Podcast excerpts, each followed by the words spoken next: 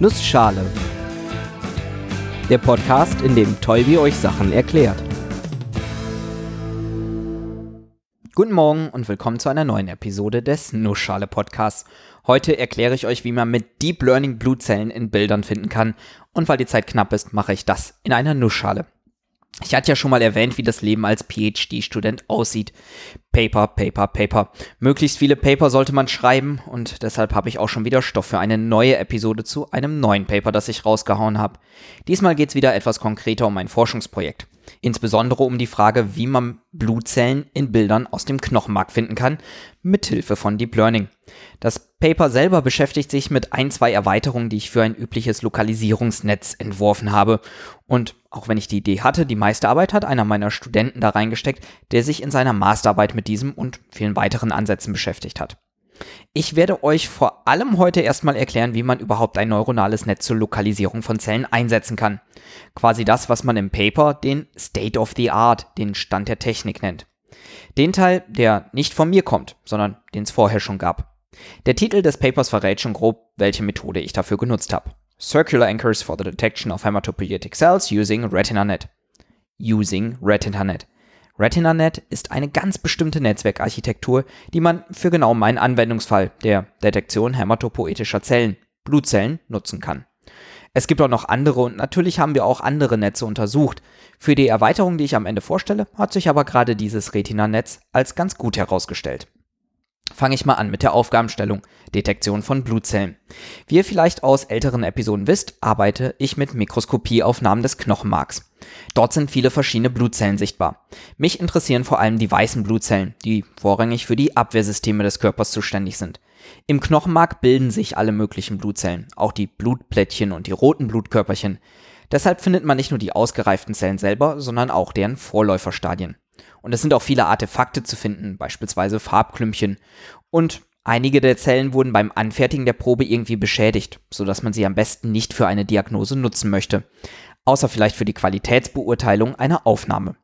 Zu viele kaputte Zellen sprechen nämlich nicht für eine gute Probe. Wer mehr über die Blutzellen wissen möchte, der kann gerne nochmal in die Episode über Blutzellen reinhören. Für das heutige Thema liegt der Fokus auf einer etwas engeren Fragestellung. Wenn ich eine solche Mikroskopieaufnahme aus dem Knochenmark habe, woher weiß ich dann, wo in diesem Bild Blutzellen sind? Der Mensch guckt drauf und sieht, da ist eine Zelle und da ist eine Zelle. Der Computer sieht erstmal nur ganz viele Zahlenwerte für Pixel und Farben. Man kann jetzt ganz gezielt dran gehen und sich überlegen, was macht eine Blutzelle aus? Wie unterscheidet sich eine Blutzelle vom Hintergrund?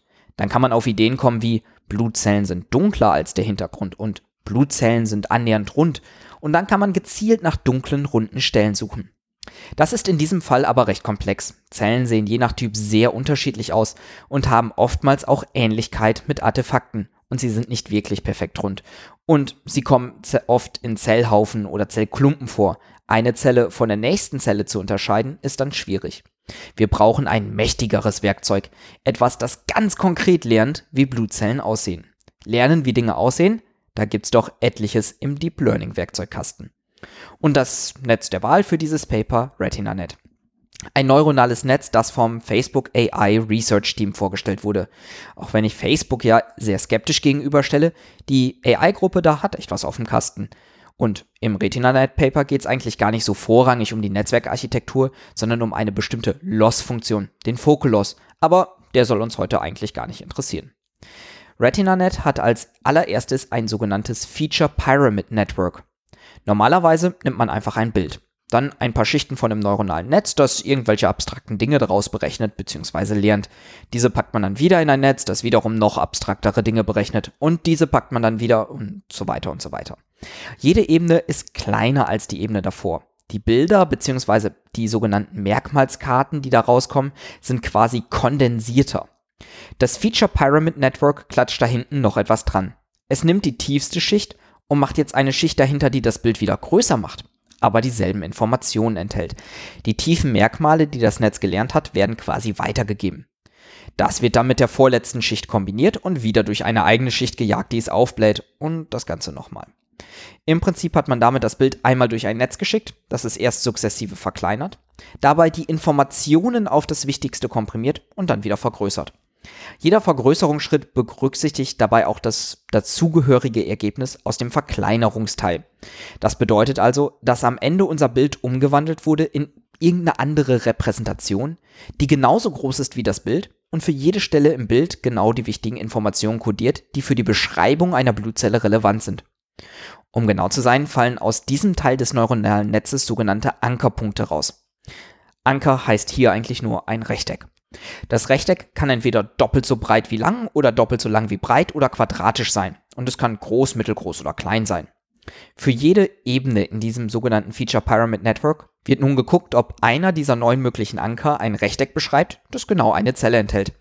Ich gucke quasi für jeden Pixel, wenn ich um diesen Pixel ein mittelgroßes quadratisches Rechteck lege, liegt in diesem Rechteck dann eine Zelle? Falls ja, dann nehmen wir genau diesen Anker und verfeinern ihn. Denn mit nur diesen neun möglichen Rechtecksformen wird man eine Zelle wohl nicht wirklich perfekt einfangen können. Deshalb nimmt man den Bildausschnitt um dieses Rechteck, um den Anker und verfeinert ihn. Im Prinzip berechnet man mit einem neuronalen Netz vier Zahlen, wie viel muss ich das Rechteck breiter oder schmaler machen, wie viel muss ich das Rechteck höher oder kleiner machen, wie viel muss ich das Rechteck nach links oder rechts verschieben und wie viel muss ich das Rechteck nach oben oder unten verschieben. Und damit bekomme ich dann eine relativ genaue Schätzung der sogenannten Bounding Box, dem kleinsten Rechteck um unsere Zelle herum. Man kann auch gleichzeitig noch bestimmen, um welchen Zelltyp es handelt, das lasse ich aber erstmal außen vor. Wichtig ist, wir können so herausfinden, wo im Bild Zellen sind und wie groß die sind, dadurch, dass wir dieses passende Rechteck finden. Und natürlich muss das neuronale Netz dafür passend trainiert werden. Und das ist gar nicht so leicht. Zum Beispiel haben wir sehr viel mehr Hintergrund als Vordergrund. Zum anderen haben wir oft sehr, sehr viele Zellklumpen. Sprich, sehr viele sich überlappende rechteckige Bounding-Boxen. Und genau das ist irgendwie uncool. Denn die Überlappung zwischen zwei Rechtecken wird benutzt, um dem Netz zu sagen, wie gut es gerade funktioniert. Überlappen sich ein vorhergesagtes Rechteck, also vorhergesagt vom RetinaNet, und ein wirkliches Rechteck, das was wir fürs Training berechnet haben, dann wird der Grad an Überlappung benutzt, um das Netz in die richtige Richtung zu lenken. Großer Überlapp bedeutet nämlich, das Netz liegt vermutlich richtig. Gar kein Überlapp, das bedeutet, da muss nachgebessert werden. Und wenn das Netz für eine Zelle mehrere Rechtecke vorhergesagt, muss es sich natürlich für eines dieser Rechtecke entscheiden. Und auch das passiert oft anhand des Überlapps zwischen den Rechtecken. Das ist natürlich doof, wenn die Rechtecke aber gar nicht wirklich zu unseren eher runden Zellen passen.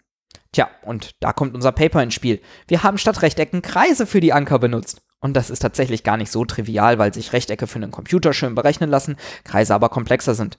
Trotzdem hat sich der Aufwand gelohnt. Zusammen mit einer weiteren Änderung, die bestimmt, welche Rechtecke, äh, Kreise das Netz wirklich ausgibt und welche es verwirft, bekommen wir echt nochmal bessere Ergebnisse. Vor allem dadurch, dass wir einfach viel weniger falsche Vorhersagen aus dem RetinaNet herausbekommen. Eine kleine, aber feine Idee, wie ich finde. Und ein guter Aufhänger, um euch einfach mal ein kleines, aber feines neuronales Netz zur Lokalisierung von Objekten mit Deep Learning vorzustellen. Ja, und das war dann auch schon der kleine Ausflug in eines meiner Paper. Ich hoffe, es hat euch gefallen, dass ich mal nicht über ein allgemeines wissenschaftliches Thema, sondern über meine eigene Arbeit gesprochen habe. Und vielen Dank dafür fürs Zuhören und bis zur nächsten Episode.